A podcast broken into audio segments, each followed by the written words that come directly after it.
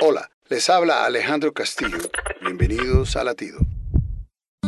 Efesios 6:14 nos dice, Estad pues firmes, ceñidos vuestros lomos con la verdad y vestidos con la coraza de justicia. Para los soldados, la coraza es la protección del pecho y el corazón.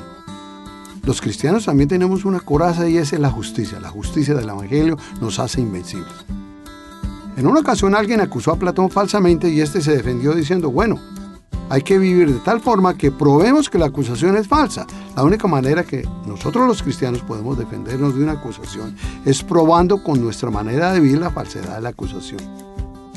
Protejamos nuestro corazón viviendo siempre en la justicia divina que Jesús nos proporcionó en el Calvario. Latido les llega a través del ejército de salvación.